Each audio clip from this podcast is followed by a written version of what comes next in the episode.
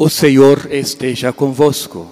Ele está no meio de nós. Proclamação do Evangelho de Jesus Cristo segundo São Marcos.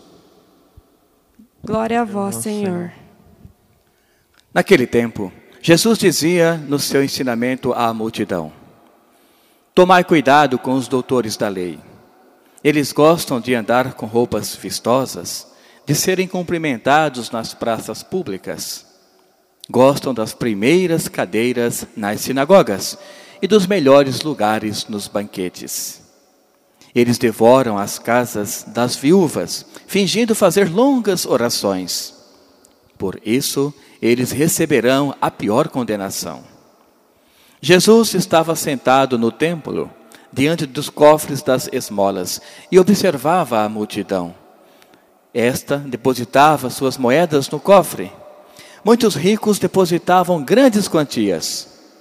Então chegou uma pobre viúva que deu duas pequenas moedas que não valiam quase nada.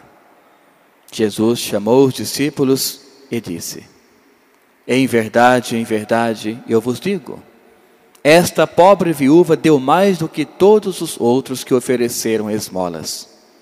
Todos deram do que tinham de sobra, enquanto ela, na sua pobreza, ofereceu tudo que possuía para viver.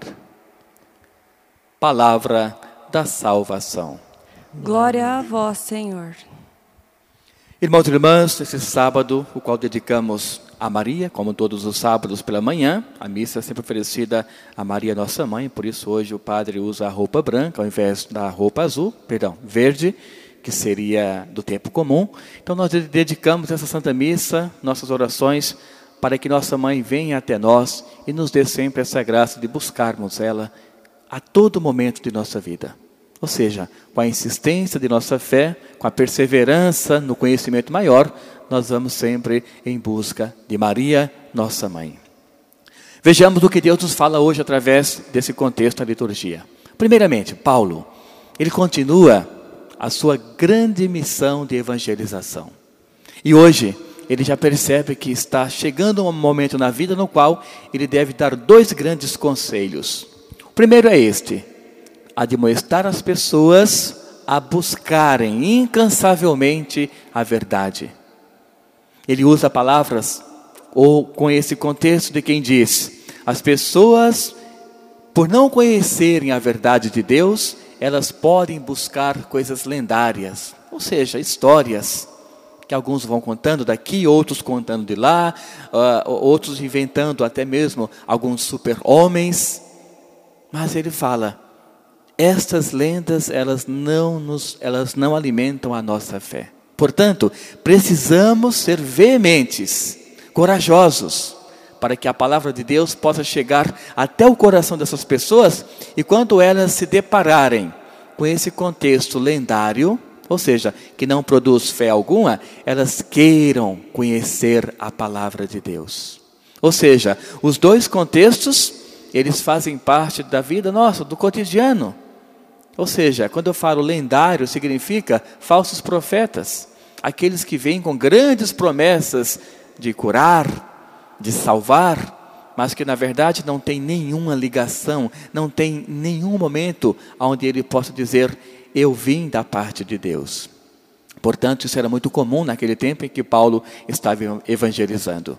As pessoas alimentavam uma falsa fé por causa de grandes profetas, mas falsos, apenas designando aquilo que eles queriam ao seu bel prazer.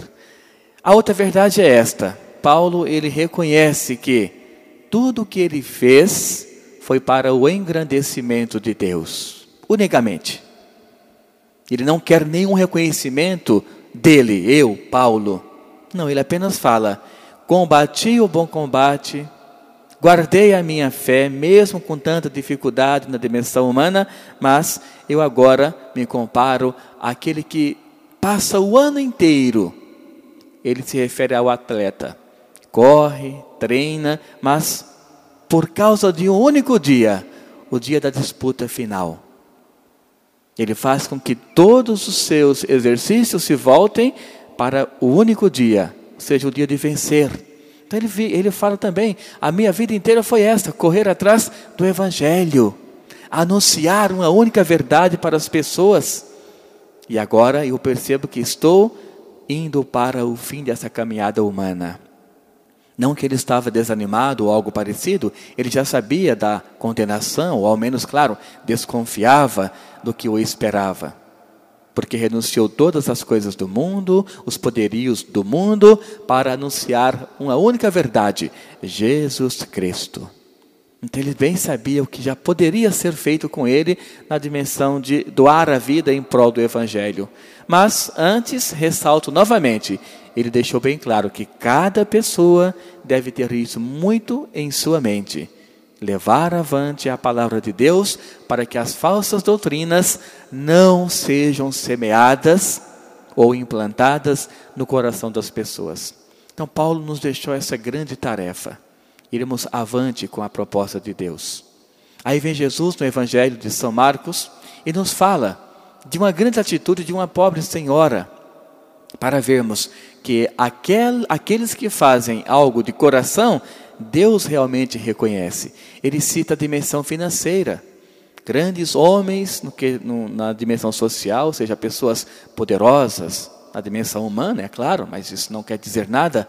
Poderosas, quando eu falo, em relação a ter muito dinheiro na comparação com essa pobre viúva. Doavam grandes quantias, mas com um único objetivo: que todos olhem o que eu estou depositando. Esse era o único objetivo. Chega a pobre senhora, deposita apenas duas moedas, tudo o que tinha. E Deus fala, aliás, Jesus fala para eles: olha, vejam esta cena. Aqueles que doaram para se mostrarem, de nada vale. Não entenderam a palavra de Deus?